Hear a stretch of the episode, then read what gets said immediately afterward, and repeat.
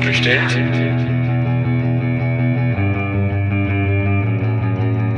Ist so bestellt? So nicht bestellt. Der kritische Podcast über Abschiebungen. Ja, hallo und herzlich willkommen zum So nicht bestellt Podcast, dem kritischen Podcast über Abschiebungen. Wir werden heute in dieser Folge eine Trilogie abschließen, und zwar eine Trilogie, die sich stark mit den Kommunen beschäftigt, mit den Kommunen als Akteurinnen in der Asylpolitik in Abgrenzung zum Nationalstaat. Diesen Gedanken haben wir aufgenommen im Gespräch mit Juliane Nagel, asylpolitische Sprecherin der Linksfraktion im Landtag in Sachsen und Aktivistin und haben ihn fortgeführt gemeinsam mit Mohammad Okascha, Vorsitzender des Migrantinnenbeirats in Leipzig und auch nochmal geschaut, was kann denn eigentlich eine Kommune schon heute tun, um zum Beispiel Abschiebungen zu verhindern. Wir wollen heute den Blick auf die Menschen richten, die in Kommunen leben und tatsächlich etwas dafür tun, dass Städte Schutz bieten können, auch vor Abschiebungen und ähm, auch vor viel mehr. Ne? Wer vor Abschiebung sich schützen muss, ist eben oftmals dann auch auf Gesundheitszugang und weiteres angewiesen. Und dafür braucht es manchmal, ja, andere Möglichkeiten, zum Beispiel anonyme Behandlungsscheine. Wir sprechen heute darüber mit Nora Presker vom Flüchtlingsrat Berlin, die dort vor Ort arbeitet und auch aktiv ist. Warum der Blick auf Berlin? Berlin ist eine Metropole, die gleichzeitig Staat ist also Stadt und Staat. Das ist schon mal sehr spannend und verzeichnet auch eine gewisse Sogwirkung auf Geflüchtete in ihrer Funktion als die Metropole in Deutschland. Zum Beispiel kommen eben viele Menschen auch aus Bayern und Sachsen aus den Lagern, die es hier und dort gibt, nach Berlin, weil sie sich dort in Berlin ein besseres Leben versprechen. Weiteres Beispiel ist, die Folge haben wir ja schon veröffentlicht, die Folge mit Anissa, die eigentlich im Erzgebirge gemeldet ist, aber eben in Berlin in der Anonymität und illegalisiert lebt. Das heißt, auch Zivilgesellschaft ist da vor einer ganz anderen Herausforderung und die schildert uns heute Nora. Wir haben das Gespräch per Telefon geführt und aufgezeichnet und möchten auch hier nochmal darauf hinweisen, dass Abschiebungen immer ein gewaltvoller Akt sind, psychischer, sexualisierter, psychischer Gewalt. All diese Formen können da auftreten. Wer sich also heute nicht gut fühlt, der, die sollte diese Folge zu einem späteren Zeitpunkt hören. Im Zweifel auch eine Person, die ihm oder ihr Beistand leisten kann. Ansonsten wünschen wir jetzt ein spannendes Gespräch mit Nora.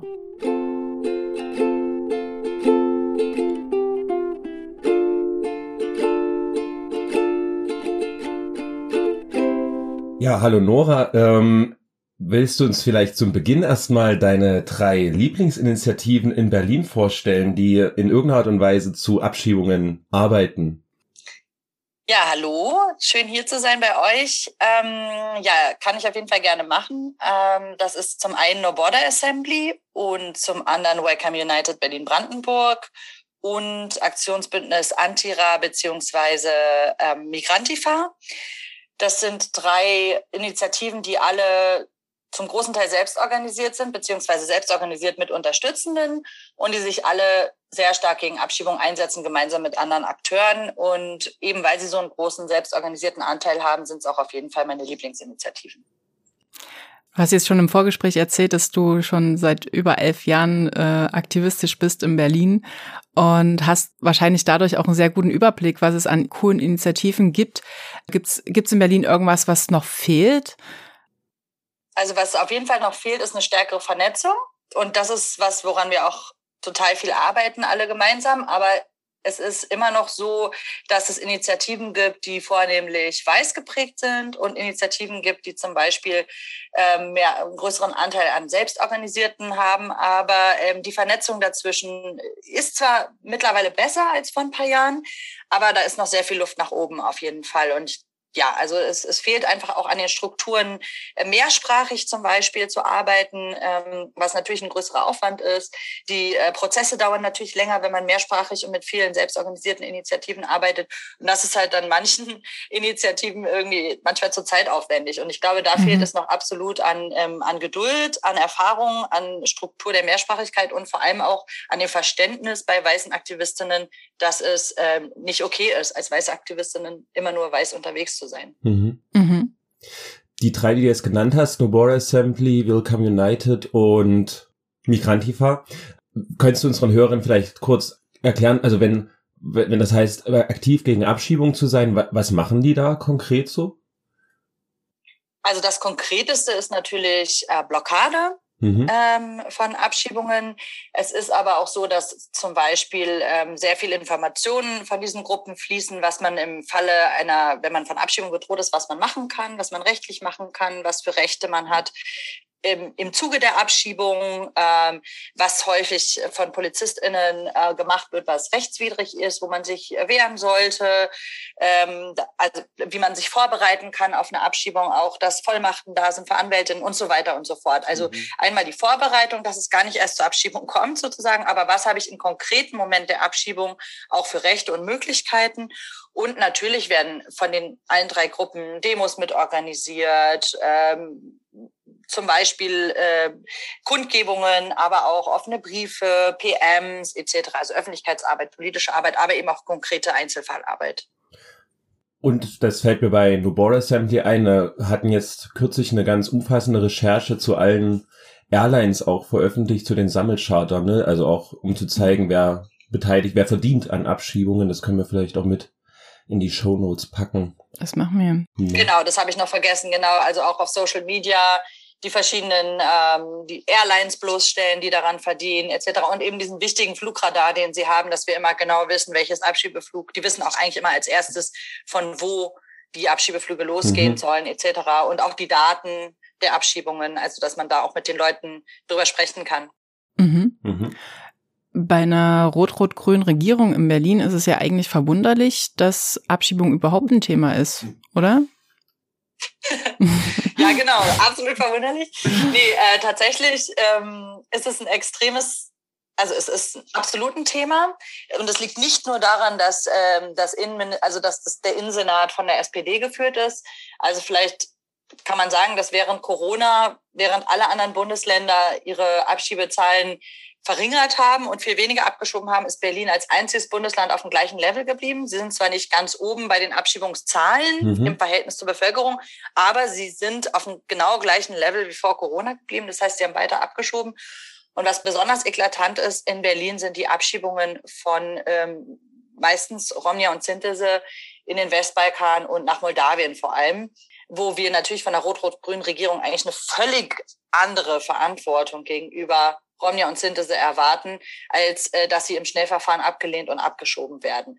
Also Abschiebung ist ein Riesenthema in Berlin. Wir hatten auch vereinzelte Abschiebung nach Afghanistan, wir haben Abschiebung nach, wir haben Abschiebung nach Georgien, wir haben ähm, verschiedene Beteiligungen an Sammelabschiebungen in afrikanische Länder etc. etc. Wir haben Botschaftsvorführungen Guinea gehabt. Also es ist absolut ein Thema und man kann da überhaupt nicht sagen, dass Rot-Rot-Grün da nach Schwarz-Grün oder nach Schwarz-Roten oder irgendwie Regierung nachsteht. Hm.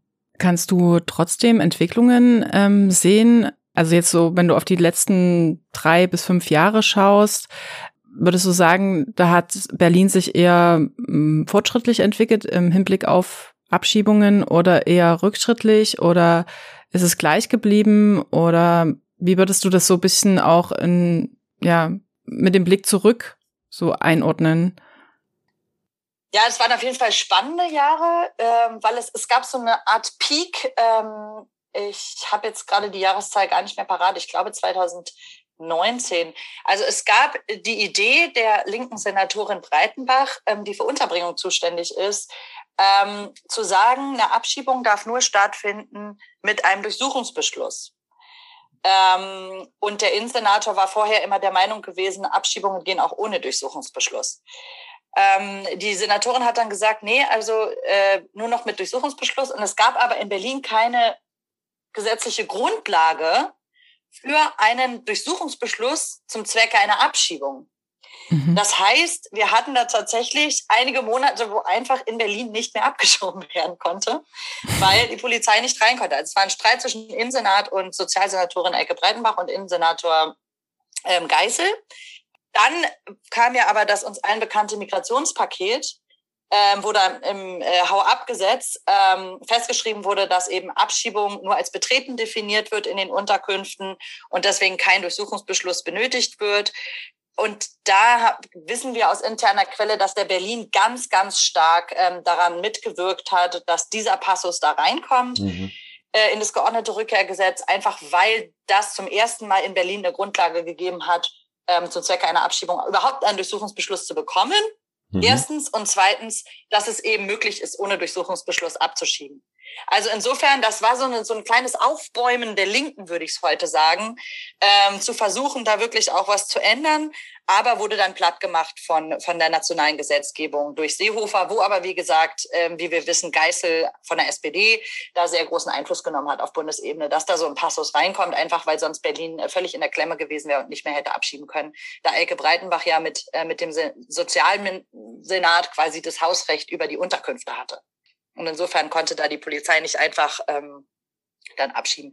Jetzt haben wir die Situation, dass abgeschoben, also dass, dass die Polizei auch ganz oft selbst diesen Passus vom Hau abgesetzt, vom geordneten Rückkehrgesetz missachtet. Das heißt, es wird natürlich, werden Schränke durchsucht, natürlich wird unter dem Bett geguckt, ohne Durchsuchungsbeschluss. Mhm. Und wir haben so gut wie keine Handhabe dagegen, weil die Leute dann weg sind, beziehungsweise die MitbewohnerInnen ähm, Angst haben, die Polizei anzuzeigen, etc. Was aber ein ganz großer Fortschritt ist, würde ich sagen, in Berlin, ist, dass wir ein anderes Land, das ist ja jetzt nicht, also es hat unmittelbar, ähm, wie soll ich sagen, es hat, also indirekt hat es mit Abschiebung zu tun. Wir haben jetzt mittlerweile ein Landesantidiskriminierungsgesetz, wo Menschen sich beschweren können, die sich von Berliner Institutionen, Behörden etc. diskriminiert fühlen. Und mhm. da kann man sich eben auch im Zuge von Abschiebungen ähm, über die Polizei etc. beschweren. Und das Wichtige daran ist, es gibt eine Ombudsstelle. Es ist angedockt an den Senator für Justiz. Der mhm. ist ein Grüner. Es ist nicht angedockt an Inneres, es ist angedockt an Justiz. Und ähm, die Menschen müssen nicht beweisen, dass sie diskriminiert worden sind, sondern die Behörden müssen beweisen, dass sie nicht diskriminiert haben, beziehungsweise die Institutionen. Und das ist tatsächlich ein riesengroßer Fortschritt in Berlin, den ich auch als solchen wirklich auch äh, bezeichnen würde. Das hat jetzt nicht direkt mit Abschiebung zu tun, mhm. hat aber doch wieder damit zu tun, wenn es um, um Polizeigewalt bei Abschiebung und so weiter geht. Mhm. Klingt voll spannend. Also ähm, vielleicht kann ich noch eine Sache dazu sagen. Also was auf jeden Fall ähm, uns ganz gut gelungen ist als Flüchtlingsrat in der letzten Zeit ähm, unter Rot-Rot-Grün ähm, tatsächlich Abschiebungen auch viel mehr noch in die Öffentlichkeit zu bringen und auch zu skandalisieren und dass das schon immer wieder natürlich von der Rot-Rot-Grünen Regierung auch anders aufgegriffen wird als von der schwarz-roten Regierung. Ne? Also da ist trotzdem, hat man auch als, würde ich sagen, haben wir als Flüchtlingsrat und als andere Initiativen schon auch noch einen anderen Hebel, an dem wir ansetzen können, wenn wir auf die Linken und die Grünen zugehen und sagen, hey Leute, was passiert denn hier in eurer Regierung? Ne? Mhm. Also das ist schon, das muss man man schon sagen. Aber wir denken, dass es extrem viel mehr hätte, also es hätte einfach viel mehr gehen können. Und wir erwarten auch nach wie vor, dass, dass die Linke und die Grünen sich viel mehr einsetzen dafür, dass zum Beispiel die Handys nicht immer abgenommen werden bei Abschiebungen und die Leute niemand mehr informieren können und so weiter. Das passiert nach wie vor. Und da hat es eigentlich überhaupt keine Fortschritte gegeben. Einen Fortschritt gibt es noch, dass die Abschiebebeobachtung erweitert wurde von einer halben Stelle auf eine mhm. ganze Stelle am Flughafen BER. Aber mhm. das ist jetzt auch nicht was, was den Menschen direkt hilft. Mhm. Was sind jetzt drei konkrete Forderungen, die der Berliner Flüchtlingsrat an die Kommune hat in, in Hinblick auf Abschiebungen? So vielleicht also drei prägnante. Ja, genau, also wir haben ja Stadtstaat Berlin sozusagen. Insofern sind wir Bundesland und Stadt. Das ist natürlich immer ganz praktisch. Ähm, aber die Forderungen sind ähm, also klar, also die, natürlich sind wir gegen Abschiebungen, ne? das muss die Maximalforderung sein. Mhm. Abschiebungen sind eigentlich immer eine herausreißende Fremdbestimmung und es zerstört eigentlich immer das Leben äh, des Menschen, der die abgeschoben wird. Insofern, dass sie herausgerissen werden. Und nicht selten werden ja auch Kinder abgeschoben, das ist besonders traumatisierend, besonders bei Romnia-Kindern, die wirklich immer wieder rausgerissen werden aus unterschiedlichen Lebensverhältnissen. Wenn wir aber uns sozusagen im System bewegen wollen, im realpolitischen System, dann fordern wir natürlich einmal ähm, keine Wegnahme von Handys bei der Abschiebung. Das ist ein ganz wichtiges. Das mhm. ist, äh, da wird einfach der Zugang zum effektiven Rechtsschutz komplett versperrt. Mhm. Ja, den, der, den wir aber grundgesetzlich eigentlich festgelegt haben. Und äh, die, der Innensenat hat uns da gesagt, na ja, äh, das, die werden weggenommen, weil sie ja sonst ähm, irgendwelche Blockadeaktionen organisieren könnten, die Menschen selber. Und das ist natürlich äh, kein Grund, um ein Grundrecht auszuhebeln. Ne? Ähm, also das ist auf jeden Fall ein Riesenthema. Dann fordern wir keine Abschiebung von Kindern und Jugendlichen, egal unbegleitet, begleitet, wie auch immer. Mhm ähm, keine Familientrennungen bei Abschiebungen, keine, ähm, keine Abschiebungen in der Nacht. Das ist noch ein Riesenthema, was ich nicht angesprochen habe. Wir haben ja eigentlich, eigentlich dürfen ja auch per Nationalgesetz äh, Abschiebungen nur im Ausnahmefall in der Nachtzeit stattfinden. Die Nachtzeit geht von 22 bis 6 Uhr morgens. Sie finden in Berlin aber regelhaft mhm. in der mhm. Nachtzeit statt. Es mhm. wird damit begründet, dass sonst die Flieger nicht erwischt werden, sozusagen. Ja. Aber das ist ein organisatorisches Problem und das ist eigentlich per Gesetz als Ausnahme ausgeschlossen. Mhm. Dass man ja. deswegen in der Nachtzeit abschiebt. Also insofern, da hat sich auch äh, Berlin absolut nicht mit Ruhm bekleckert. Die holen Kinder nachts aus dem Bett um drei Uhr morgens und äh, karren sie zum Flughafen und schieben sie ab. Auch da betrifft es ganz, ganz häufig äh, Romja und Synthese aus ähm, Westbalkan und Moldawien. Mhm. mhm. Du hast jetzt schon das Stichwort Blockade genannt. Ähm, Gibt es da Erfolgsgeschichten, weil wir jetzt schon im Gespräch mit Juliane Nagel festgestellt haben, dass wir eigentlich in Sachsen, dass uns da spontan nichts einfällt, wodurch Protest eine Abschiebung verhindert werden konnte. Wie ist da die Situation in Berlin? Auch jetzt vielleicht mit den ähm, im Hinblick auf die drei Initiativen, die du genannt hast.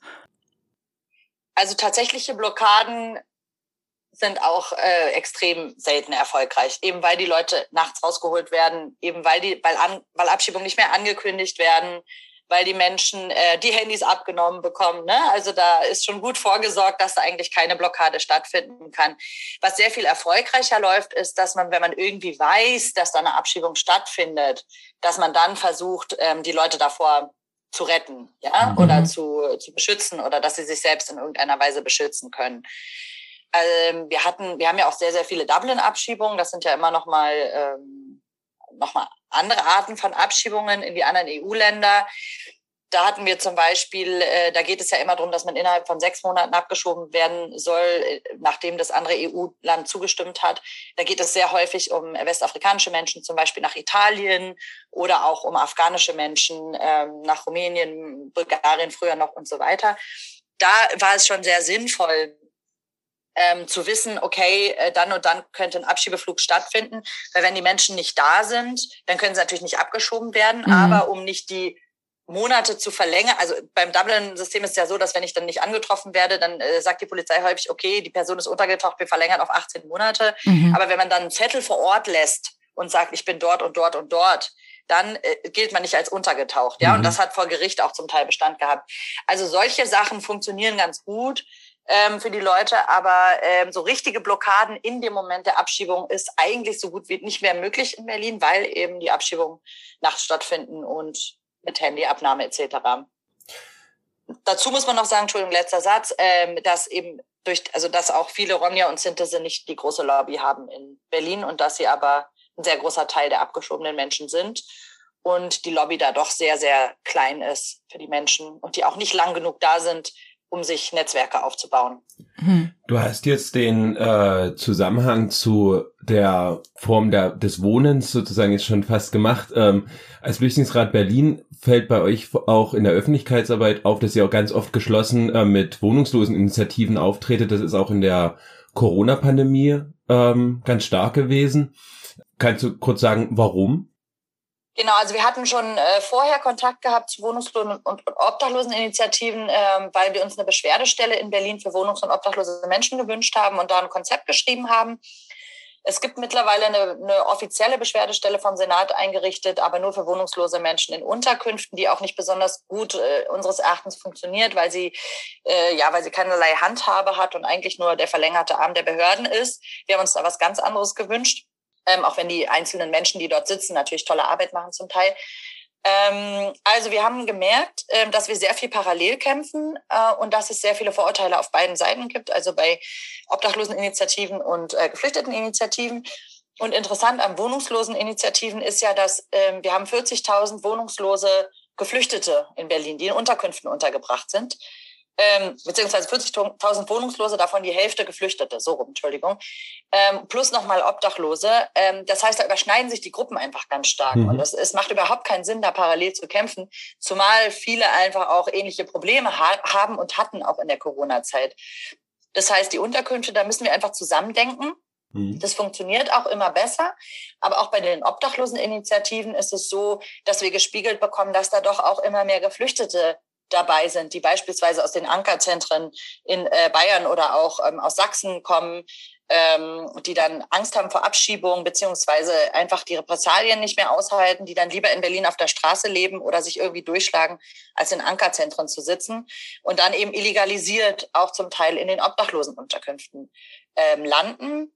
Das sind zunehmend auch afrikanische Menschen und das sind zunehmend auch ähm, traumatisierte Menschen, die tatsächlich dann auch große psychische Probleme haben. Also wenn wir mit Obdachloseninitiativen sprechen oder wenn wir auch selber mit den Leuten zum Teil sprechen, ähm, es ist schon so, dass eigentlich sehr viele in Libyen gewesen sind und da ihre Traumata mitgebracht haben und das dann auch wieder aufbricht, wenn man auf der Straße lebt oder in so Obdachlosenunterkünften. Also da gibt es einfach unglaublich viele ähm, Verbindungspunkte und äh, Anknüpfungspunkte zwischen Wohnungslosen und Obdachlosen und Geflüchteten, weil sich die Gruppen eben so stark überschneiden. Das ist ja auch nochmal total spannend, weil, ähm, oder vielleicht auch die Frage, Hörerinnen fragen sich jetzt vielleicht, na, wie machen das die Leute, ne? Du sagtest gerade, die kommen aus den bayerischen, sächsischen Lagern dann nach Berlin, weil selbst das Leben sozusagen in der Illegalität auf der Straße in Berlin Zweifel besser ist als im Lager, irgendwo in Sachsen oder Bayern. Jetzt würde man sich vielleicht fragen, welche Unterstützung bekommen die Leute, welche finanziellen Mittel haben die? Ne? In der einen Folge hatten wir ein Gespräch mit Anissa, die noch auf familiäre Strukturen bauen kann. Wie machen das denn Leute, die so null Netzwerk haben, vielleicht generell in Deutschland sogar? Also ich glaube, da gibt es riesengroße Unterschiede. Ich glaube, in Berlin, also es ist super schwierig, in Berlin auf der Straße zu leben. Ne? Es ist sehr viel Gewalt, es sind sehr viele Übergriffe, es ist wirklich extrem schwierig. Auch nach Geld fragen ist schwierig, weil es einfach so unglaublich viele Menschen gibt, auch jetzt mit Corona noch viel mehr. Wir haben äh, sehr, sehr viele Zelte seit Corona auch überall, also noch mehr als vorher. Ähm, die werden so zum Teil in Kreuzberg-Neukölln irgendwie geduldet dann wird irgendwann mal durchgegriffen und dann müssen sie gehen und dann stellen sie sich irgendwo anders wieder auf. Also irgendwie ein Pennplatz, äh, wenn die Obdachlosen ähm, Unterkünfte voll sind, gibt's wohl. Ähm, aber von der, von, der, von der finanziellen Struktur ist es natürlich, also gerade wenn man illegalisiert ist, ist es natürlich überhaupt keine Möglichkeit, ähm, irgendwelche Gelder zu beantragen. Also man muss sich irgendwie durchschlagen. Es gibt dann halt noch so Initiativen wie die Schlafplatzorga oder so, ähm, die versuchen Schlafplätze zu vermitteln und egal jetzt unabhängig vom Aufenthalt von allem. Ähm, aber es ist extrem schwer und gerade als schwarze Person ist es extrem schwer, obdachlos und illegalisiert in Berlin zu leben, weil es extremst viel Racial Profiling hier gibt. Mhm. Besonders in den Bezirken, wo, wo es irgendwie noch Möglichkeiten gibt, sich durchzuschlagen. Ja, also Kreuzberg, Neukölln, Wedding. Kannst du kurz genau erklären, was Racial Profiling ja. ist für unsere ZuhörerInnen? Nur ganz genau, kurz. also äh, Kontrolle, Kontrolle von Identitätspapieren etc. aufgrund der Hautfarbe, was eigentlich nicht erlaubt ist, was aber von der Polizei einfach im Alltag sehr, sehr häufig praktiziert wird. Ähm, das heißt, sie halten die Leute an, ohne dass sie irgendwas gemacht haben und fragen sie nach Ausweispapieren oder durchsuchen sie etc. Und das machen sie halt in der Regel mit schwarzen oder mit arabisch und türkisch gelesenen Menschen. Sehr, sehr viel mehr als mit deutschen, deutsch gelesenen Menschen. Mhm. Und du hast jetzt schon gesagt, Zivilgesellschaft reagiert auch auf dieses Phänomen, dass die Lage wohnungsloser Geflüchteter in Berlin noch mal schärfer ist. Ähm, zum Beispiel eben in der Schlafplatzorga. Kannst du das noch ein bisschen ausführen, was es da genau, was es da für, für Reaktionen, für Angebote gibt dann auch von Berliner Initiativen der Berliner Zivilgesellschaft? Ähm, also es gibt, wie gesagt, so private Menschen, die einfach sich eintragen lassen bei der Schlafplatzorga ähm, oder bei ähm, Ah, ich habe gerade den Namen, fällt mir gleich wieder ein. Äh, noch eine andere Initiative, die auch, ah, Solizimmer, genau. Solizimmer und Schlafplatzorga, da kann man sich einfach als Privatperson sagen, ja, ich habe ein freies Sofa oder ich habe ein freies Zimmer oder ich könnte das für zwei Monate geben, ich könnte es für zwei Nächte geben. Ne? Also jeder, mhm. jede, der irgendwie, die irgendwie was frei hat, kann sich da melden und dann wird immer konkret geguckt, was ist da möglich. Ähm, Soli-Zimmer von der Kontakt- und Beratungsstelle für Flüchtlinge und Migrantinnen äh, hat, für Geflüchtete und Migrantinnen hat äh, sogar zwei Soli-Wohnungen, mhm. die finanziert werden durch Spenden, äh, wo auch immer wieder untergebracht wird, hauptsächlich Familien. Also ich würde sagen, am schwersten ist es, ähm, nicht überraschend, äh, junge, gesunde Männer unterzubringen, weil eigentlich die anderen Gruppen in der Regel vorgezogen werden bei Soli-Zimmern und auch ähm, Schlafplatzorga. Also jetzt nicht, äh, ne, soll jetzt nicht blöd klingen, aber das es gibt ja dann, äh, wenn es nur wenige Zimmer gibt, muss man ja immer so ein bisschen die Auswahl treffen. Das heißt, wir haben ähm, sehr, sehr, also die meisten Obdachlosen sind auch junge Männer. Mhm. Ähm, ja, genau. Also es gibt eben diese Initiativen von, von einerseits von der KUP, von der Beratungsstelle, die es schon sehr, sehr lange gibt, genauso lange wie den Flüchtlingsrat Berlin seit 30 Jahren. Äh, Schlafplatzorga. Es gibt aber auch äh, die, die Obdachlosenunterkünfte natürlich von Berliner Seite aus, vom Senat. Aber da ist eben das Problem, dass man ähm, einen Platz kriegen muss, dass dort viele Leute Angst haben, dort reinzugehen. Es wird dort auch geklaut, ähm, es gibt Gewalt. Und man muss morgens um sechs wieder raus. Was es ansonsten noch als sehr gute Berliner Initiative gibt, gibt muss ich sagen, ähm, es ist eine Clearing, es gibt eine Clearingstelle für Menschen ohne Krankenversicherung, wo auch Illegalisierte hin können. Ähm, da werden äh, Hausärzte, aber auch Fachärzte und auch Krankenhausaufenthalte vermittelt für Menschen ohne Krankenversicherung. Und dort vor Ort gibt es auch noch die Möglichkeit, sich beraten zu lassen und man kann das alles anonym tun. Und das wird finanziert vom Berliner Senat. Mhm. Das ist mhm. also ganz gut für Menschen, eine gute Unterstützungsstruktur, eine staatliche Unterstützungsstruktur quasi für Menschen, die auf der Straße leben beziehungsweise illegalisiert sind, dass sie zumindest Zugang in irgendeiner Weise zur Gesundheitsversorgung kommen. Und letzte Sache noch, und wir hatten äh, sehr, sehr viele Impfungen auch für illegalisierte Menschen. Also mhm. es gab einfach Angebote, wo geimpft wurde, wo gesagt wurde, äh, jeder kann kommen, jede kann kommen, es wird nach nichts gefragt, äh, nur aufgeklärt und man bekommt dann einfach so einen anonymisierten Impfpass. Ja.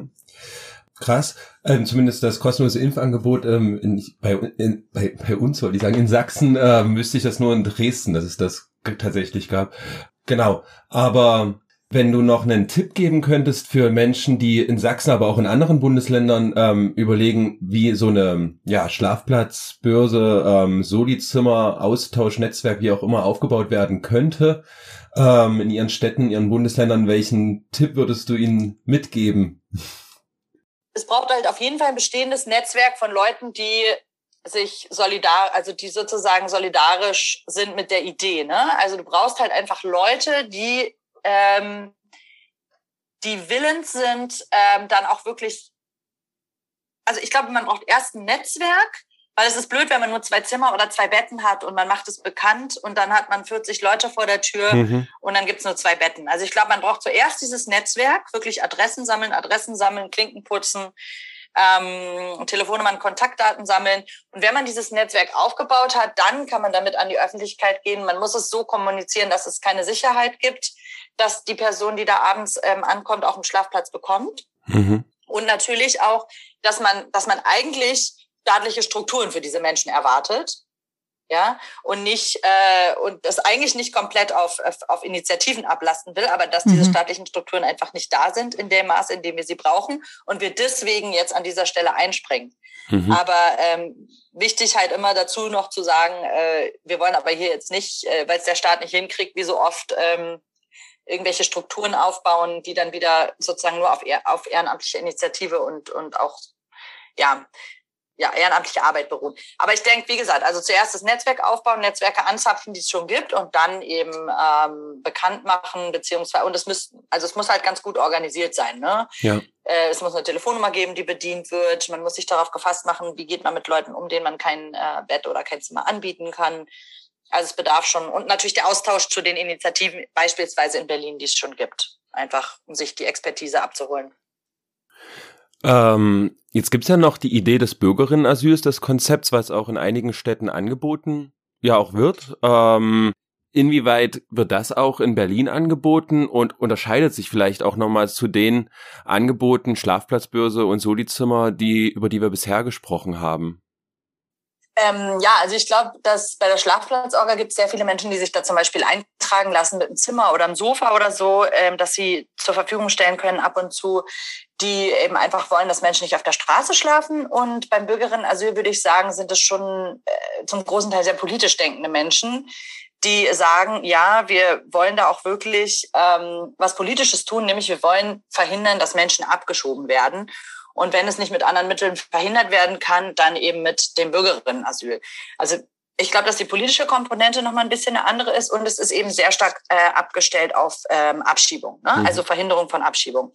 Und Schlafplatzorga ist tatsächlich, beziehungsweise Solizimmer äh, kann natürlich auch diesen, diesen Zweck haben, aber muss es nicht. Ne? Also das, das sind auch einfach Menschen, die, die keine Unterkunft haben oder die irgendwo rausgeflogen sind und ähm, ja, oder die einfach illegalisiert sind.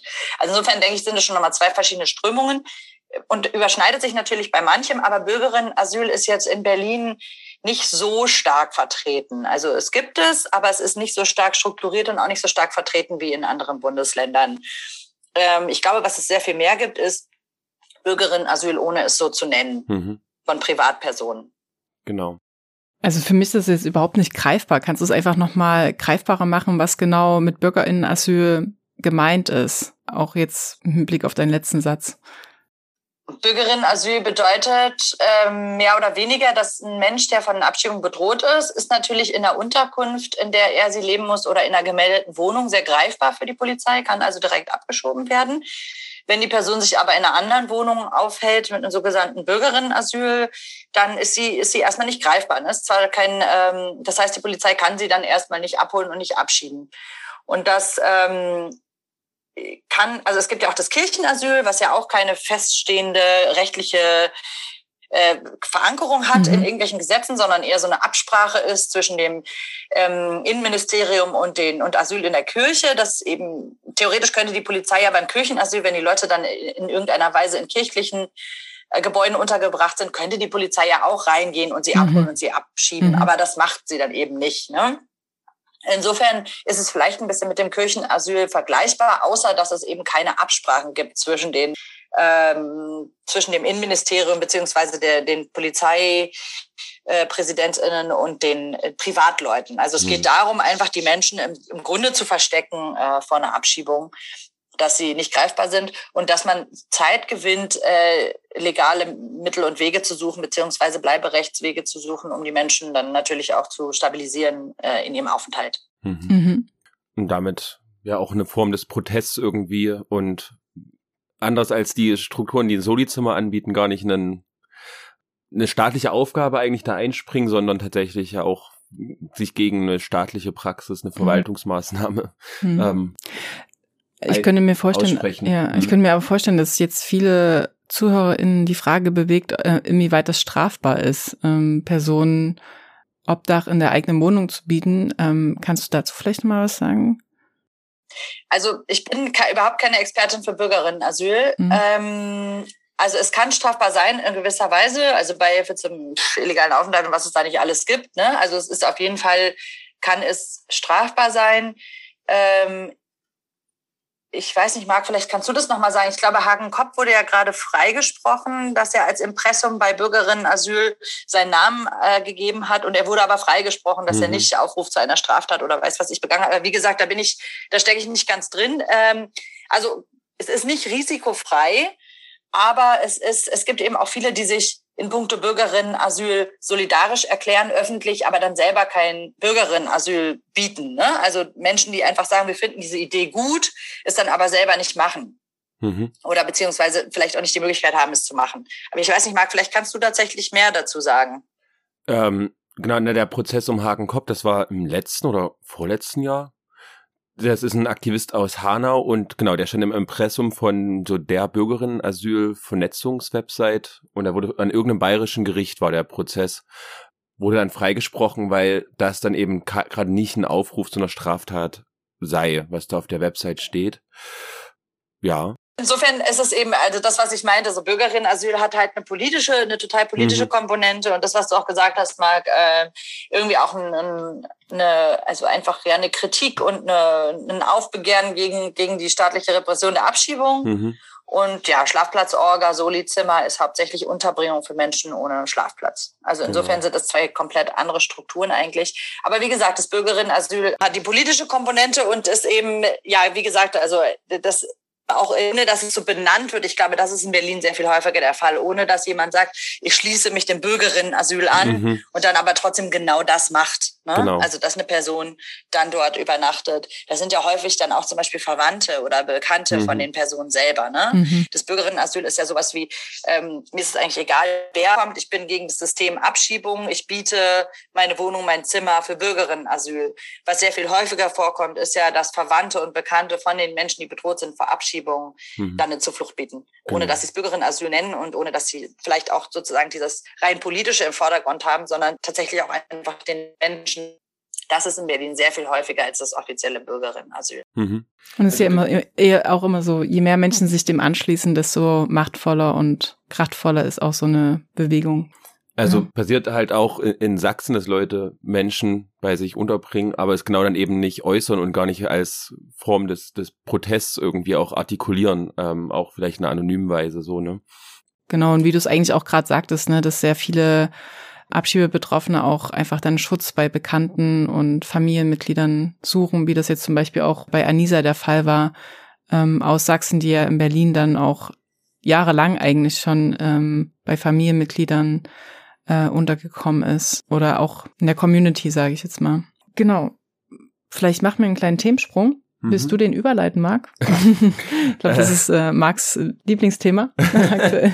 Äh, ähm, Genau, Nora, du warst in Italien. Wir hatten es schon im Gespräch mit Julia Nagel gesagt. Ähm, Ende Juni gab es eine Konferenz in Palermo, ähm, mitorganisiert von dem dortigen Bürgermeister Leo Luca Orlando. From the Sea to the City, vom Meer zur Stadt, war da das Thema. Ähm, wie war es? Erstmal ganz offen gefragt. Ja, ganz offen gefragt. Ähm, ja, also ich, ich habe jetzt dass evolutionären äh, Gedanken irgendwie auf den Plan gerufen werden und die Grenzen aufgemacht werden. Insofern äh, muss man da vielleicht auch nicht äh, zu hohe Erwartungen haben. Was ich sehr, sehr, sehr schwierig finde bei dem, ähm, bei dem, ähm, bei der Organisation jetzt mit den BürgermeisterInnen, die sich sogenannt, die aus sogenannten sicheren Häfen kommen, die sich zu sicheren Häfen erklärt haben.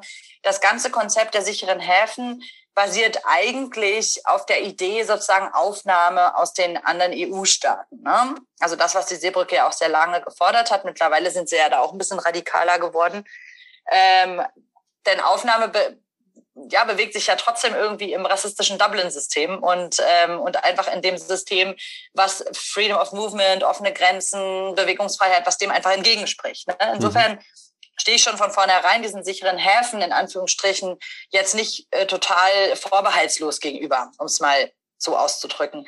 Ähm, es war doch interessant, ähm, weil zum Beispiel auch der Bürgermeister von Athen da war, der ja von äh, linken ähm, griechischen Aktivistinnen extremst kritisiert wird für Räumungen von linken Projekten etc. und auch für seine Flüchtlingspolitik.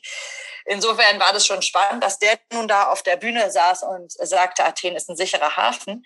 Ähm, also es war ambivalent, sage ich mal so. Das, was ich bei den sicheren Häfen rausziehe oder auch bei diesen ganzen, es gibt ja einmal das Netzwerk Lokalgruppen sichere Häfen von der Seebrücke und es gibt eben diese BürgermeisterInnen sichere Häfen, wo ja auch der Bürgermeister von Potsdam, der Oberbürgermeister, eine große Rolle spielt, der ja aber auch kein Linker ist, ne? sondern hm. der da so ein bisschen auf den Zug aufgesprungen ist und gesagt hat, ich mache mir das jetzt mal zu eigen, der aber zum Beispiel einen ganz schlimmen Ausländerbehördenleiter hat, vor den er sich schützend stellt in Potsdam, ne? also hm. von wegen sicherer mhm. Hafen.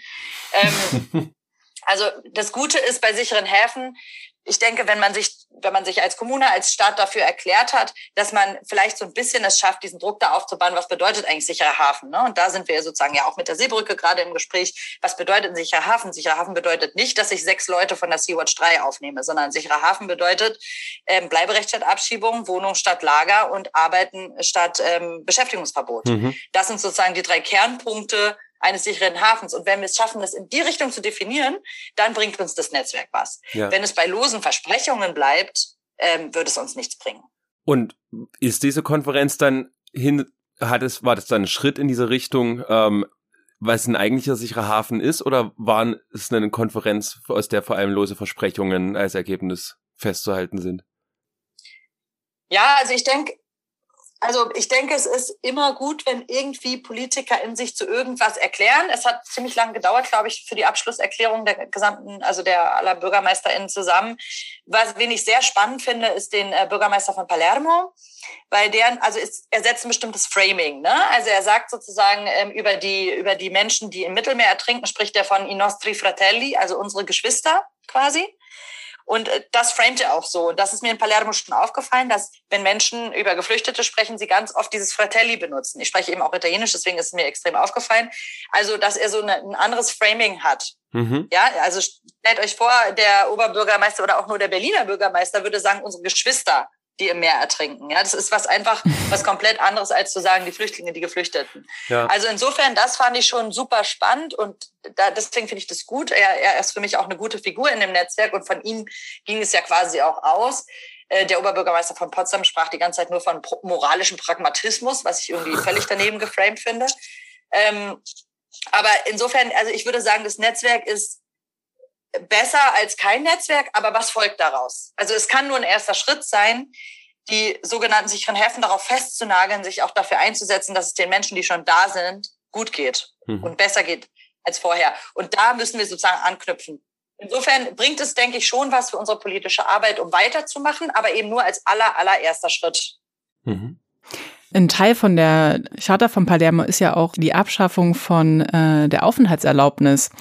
Kannst du uns, uns und unseren Zuhörern noch mal kurz den Gedanken dahinter erklären? Ähm, was soll es denn stattdessen geben? Und kannst du selber was damit anfangen oder beziehungsweise wie könnte das jetzt nach Deutschland in die deutschen Kommunen übertragen werden? Ja, also natürlich auf, äh, Abschaffung der Aufenthaltserlaubnis hört sich natürlich erstmal schön an. Also ich glaube, in dem System, in dem wir uns momentan bewegen, also eine Abschaffung der Aufenthaltserlaubnis geht, also vielleicht muss man dazu nochmal sagen, diese Konferenz, organisiert von Seebrücke und anderen und vom Oberbürgermeister Potsdam und so weiter, das war auf der einen Seite diese offizielle Konferenz in Palermo, dann gab es Online-Panels, wo auch Zivilgesellschaft dabei war und es gab parallel dazu aber das Treffen äh, mit Hagen Kopp etc. und anderen Aktivistinnen und Alarmphone und so weiter. Und da geht es natürlich um aktivistische Dinge. Ja, das sind aber mhm. zwei verschiedene Dinge. Die haben nur parallel stattgefunden. Mhm. mhm. Ähm, und natürlich sind die, Aktiv ist die aktivistische äh, der, die aktivistischen Ideen sind natürlich viel, viel weiter als die äh, politischen Ideen von den BürgermeisterInnen. Deswegen muss man da, glaube ich, so ein bisschen noch trennen, dass die BürgermeisterInnen sozusagen haben, haben ihre Ideen über Aufnahme etc., bewegen sich im gleichen System. Die AktivistInnen äh, mit Aufenthaltserlaubnis und Grenzen öffnen etc., das lief sozusagen parallel, hatte aber nicht unmittelbar was miteinander zu tun. Mhm. Das hätte ich vielleicht vorhin noch sagen müssen. Äh, ganz kurze Nachfrage, Nora. Ähm, die Charta von Palermo, die ist ja schon älter, die ist ja von 2015 und ich dachte eigentlich, dass die Konferenz auf dieser Charta aufbaut. Habe ich da was missverstanden? Weil meinst, das die hat, Entschuldigung, jetzt die mal ganz Leo, kurz, äh, meintest, ja, Marc, sag mal. Die, die hat Leo Luca Orlando geschrieben. Oh, ich glaube auch mit, also da ist, glaube ich, das Wappen der Stadt Palermo drauf und so, das ist irgendwie offiziell genau. das Ding, aber oh, ja. ähm, hm? Okay, ich dachte, die baut so ein bisschen darauf auf, die ganze Konferenz und das sozusagen dann jetzt nicht nur in der aktivistischen Hinsicht ähm, in die Richtung Abschaffung von Au ähm, Aufenthaltserlaubnis gedacht wird, sondern auch auf äh, der Bürgermeisterin-Ebene. Deswegen war ich jetzt gerade verwundert, dass du das jetzt gerade nochmal so geteilt hast und gesagt hast, dass die aktivistische dahingehend schon irgendwie weiter ist die, die baut darauf auf, das stimmt, aber die sozusagen die Vereinbarungen, die konkret getroffen werden von den BürgermeisterInnen, die sind im Grunde immer um, um diese Aufnahme herum. Mhm. Nicht, also okay. die gehen nicht so weit zu sagen, Aufenthaltserlaubnis abschaffen. Okay. Wie gesagt, der, der Bürgermeister von Palermo, den du gerade angesprochen hast, der ist vom Denk, von der Denke her sehr viel weiter mhm. als das Netzwerk der BürgermeisterInnen, mhm. die, ähm, die sich jetzt getroffen haben. Also ich glaube halt, dass wir das ist schön und gut, man kann das alles sagen, man kann das alles aufschreiben. Ich glaube aber, dass wir, solange wir uns in diesem Dublin-System befinden ähm, und in auch und in dem System, ähm, wie momentan mit geschlossenen Grenzen etc., wie überhaupt verfahren wird, wie mit Asylverfahren verfahren wird, wie mit sicheren, sogenannten sicheren Herkunftsstaaten verfahren wird, ähm, müssen wir, glaube ich, erstmal also ich weiß nicht genau, von welcher Seite man es aufziehen muss. Natürlich ist die Abschaffung von Aufenthaltserlaubnissen eigentlich eine schöne Idee. Aber ähm, ich glaube, wir brauchen viel mehr noch dieses, diese, äh, dass wir, dass wir sehen, okay, Menschen bewegen sich und Menschen haben auch das Recht, sich zu bewegen. Und eigentlich hat keine Gruppe von, von Menschen das Recht zu sagen, welche andere Gruppe von Menschen sich bewegen darf und welche nicht. Mhm. Ich glaube, da müssen wir erstmal hinkommen. Und das müssen wir irgendwie vermitteln. Und ich glaube, das wird noch sehr, sehr lange dauern. Aber an sich ist es natürlich eine schöne Idee. Vielleicht, um das nochmal klarzustellen und ähm, bitte korrigiert mich, wenn ich es falsch erkläre, aber ähm, Abschaffung von Aufenthaltserlaubnis, das klingt erstmal für mich jetzt aus einer Beratungsperspektive, die Menschen verfallen in eine Unsicherheit, ähm, weil sie ja eben keine Aufenthaltserlaubnis mehr haben. Aber es geht ja genau darum eigentlich, dass die Menschen dieselben Rechte bekommen wie die BürgerInnen, die auch oder die Einwohnerinnen von einer Stadt zum Beispiel. Ähm, magst du das nochmal ergänzen? Genau, also du hast halt, solange du die Aufen, also solange das System der Aufenthaltserlaubnis hast, hast du halt auch das, das System der Nicht-Aufenthaltserlaubnis. Ne? Mhm. Also das heißt, mhm. solange du Aufenthaltserlaubnis an bestimmte Menschen vergibst, vergibst du die Aufenthaltserlaubnis an andere nicht. Und auch mit einer Aufenthaltserlaubnis haben Menschen ähm, zum Großteil viel weniger Rechte als jetzt Menschen, die äh, zum Beispiel in einem europäischen Land geboren wurden oder äh, also geboren wurden mit Pass und ähm, oder schon sehr lange da sind oder einen deutschen Pass haben etc. Also diese Unterteilung von Menschen in ähm, je nach Aufenthaltsstatus oder Nicht-Aufenthaltsstatus, dass sie bestimmte Rechte haben oder nicht, das ist sozusagen das Problem, dass in der Gesellschaft, in der gleichen Gesellschaft, in der Menschen leben, bestimmte Menschen weniger Rechte haben als die anderen, einfach nur, weil sie durch Zufall in einem anderen Land geboren wurden. Mhm. Ich glaube, darum geht es sozusagen, bei der, bei der Abschaffung der Aufenthaltserlaubnis, dass man nicht sagt, ihr müsst euch das erstmal verdienen, dass ihr hier bestimmte Rechte habt, sondern dass Menschen in der gleichen Gesellschaft auch die gleichen Rechte haben. Mhm. Und das ist natürlich als Idee super gut. Ne? Also, aber ich glaube, wie gesagt, es ist noch viel zu sehr dieses, äh, wir haben auch ganz, ganz viele ähm, Menschen, die sich niemals irgendwie als rechts bezeichnen würden, die aber trotzdem sagen, na, es können nicht alle kommen, das Boot ist voll, etc. Ne? Die würden sich selber aber nicht als rechts bezeichnen. Und ich glaube, solange wir diese Denke noch in einem Großteil der Gesellschaft haben, ähm, da, da müssen wir ran sozusagen. Also an dieses Verständnis, es ist eigentlich, es muss völlig egal sein, wo ich geboren werde. Natürlich habe ich das Recht, mich zu bewegen. Mhm. So, ich glaube, da müssen wir genau ran. Und dafür brauchen wir halt wahrscheinlich noch eine Weile. Ja. genau, eine Weile noch. Das ist ja sozusagen auch ein bisschen der Ansatz von unserem Podcast, ähm, zu gucken, inwieweit genau so das möglich ist, äh, die grenzenlose Welt, das ähm, Recht auf Bewegungsfreiheit und haben deswegen, führen wir das immer so eine Bestellliste fort und fragen unsere Gesprächspartnerin, was so ihre Wünsche sind. Du hast sozusagen zwei Wünsche frei, weil bei euch in Berlin wird jetzt bald gewählt und deswegen die erste Frage, was für einen Wunsch hättest du denn spezifisch für Berlin zunächst erstmal, bevor du dann äh, noch einen Wunsch für die ganze Welt äußern darfst? Also für Berlin jetzt äh, realpolitisch oder ähm, auch? Wie du magst. Du da, also wir wollen ja eine neue Sprache und so weiter, wie das eben möglich ist. Ne? Auch dieses Framing, ähm, wenn in Italien da schon, zumindest in Palermo, eher von Geschwistern gesprochen wird. Genau das war auch unser Anliegen, so eine neue Sprache zu schaffen, dass es möglich wird, irgendwann diese grenzenlose Welt zu bekommen, weil Sprache ja ganz oft Realität schafft. Ja. Also gerne genau, utopisch. also für Berlin, ähm, für Berlin hätte ich äh, super gerne eine Berlin-ID. Also genau das, was wir gerade angesprochen haben, mhm. dass einfach alle Menschen, die in Berlin leben, eine Berlin-ID haben. Äh, mit der sie Zugang haben zu Gesundheitssystemen, Zugang zu Arbeit, äh, Zugang zu Sozialleistungen, äh, Zugang zu allem und die sie natürlich, also das einfach auch, wenn die quasi Racial Profiling stattfindet, dass diese Berlin-ID gibt und ähm, das ist es. Also nicht, da ist kein Aufenthaltstitel drauf, da ist kein äh, keine kein Impfstatus drauf, kein sonst was drauf, was jetzt ja auch im AZR drinne ist.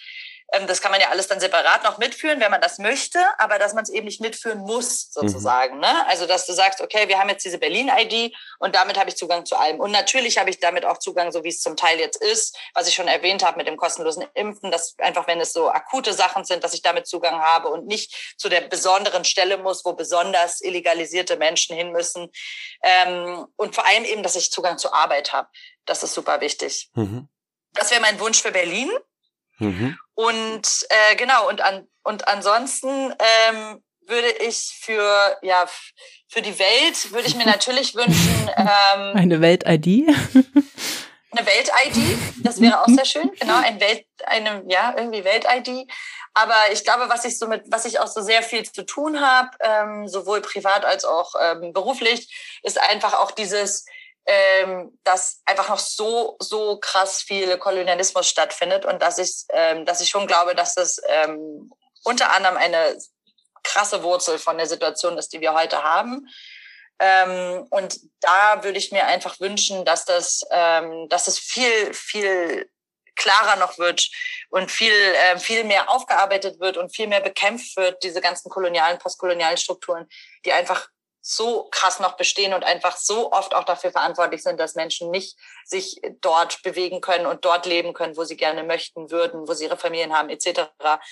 Ähm, ja, also ich glaube, dass eben Kolonialismus, Postkolonialismus ein Riesenthema ist, was unbedingt bekämpft werden muss. Also mein Wunsch wäre komplette Abschaffung Kolonialismus. und kein Ding der Vergangenheit. Vielleicht kann man das jetzt sagen, wir führen dieses Gespräch zwei Tage nachdem Kabul an die Taliban gefallen ist und hinsichtlich Stichwort Bewegungsfreiheit nun Flughafen nur noch das Nadelöhr wird, ins überhaupt erstmal in Sicherheit, gar nicht in Freiheit, genau. Und auch da die Frage ist Kolonialismus, ne? Mit einem Militärbündnis, was da Frieden und Demokratie mal versprach und jetzt einfach abhaut. Hm. Ja, an dieser Stelle, Nora, vielen Dank für das Gespräch. Ja. Und wir hoffen, dass wir alle zusammen eine neue Sprache finden und unsere BürgermeisterInnen irgendwann mal von unseren Geschwistern sprechen, wenn sie auf Geflüchtete oder Migräne-Männchen schauen. Super, vielen Dank. Dankeschön. War sehr spannend. Danke euch. Tschüss. Tschüss. Tschüss.